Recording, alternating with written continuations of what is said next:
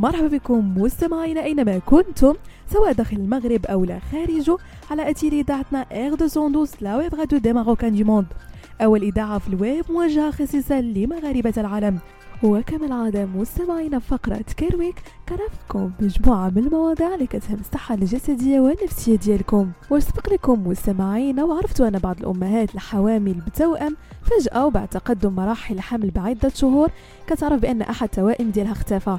هادشي اللي كيوقع بالضبط عند الإصابة بمتلازمة توأم المتلاشي واللي تم اكتشافها لأول مرة سنة 1945 فما هي الأسباب اللي كتأدي لهذه المتلازمة؟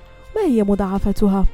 متلازمة توأم المتلاشي كتجي فاش كيتم إجهاض توأم واحد أو أكثر فحال كانت المرأة حامل بأكثر من طفلين بحيث كيتم امتصاص أنسجة الجنين من قبل التوأم الآخر أو المشيمة المتعددة من قبل الأم؟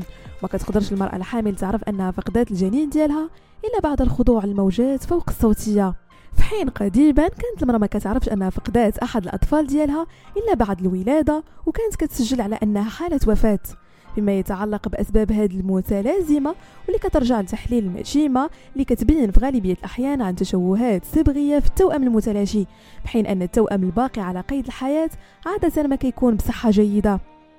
أما عن أعراض توأم المتلاشي فكتمثل في حدوث تشنجات ونزيف مستمر كدليل على وفاة أحد الأجنة إضافة للشعور بآلام في الحوض واللي كل ما زادت كل ما كانت إمكانية حدوث متلازمة توأم المتلاشي أكبر.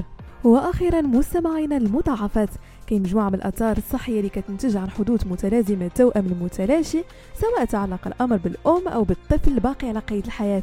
إذا فقدنا التوأم في الثلث الثاني والثالث من حمل فهادشي كيزيد من احتمالية وجود خطر على الجنين اللي باقي حي أبرزها خطر الإصابة بشلل الدماغ.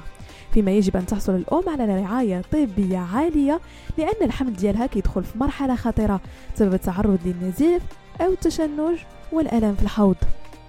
بهذا مستمعينا كنكون وصلنا لنهاية فقرة Care Week نضرب لكم موعد la semaine prochaine هادشي كامل على هادشي اللي اذاعتنا R 212 la web radio des Marocains du monde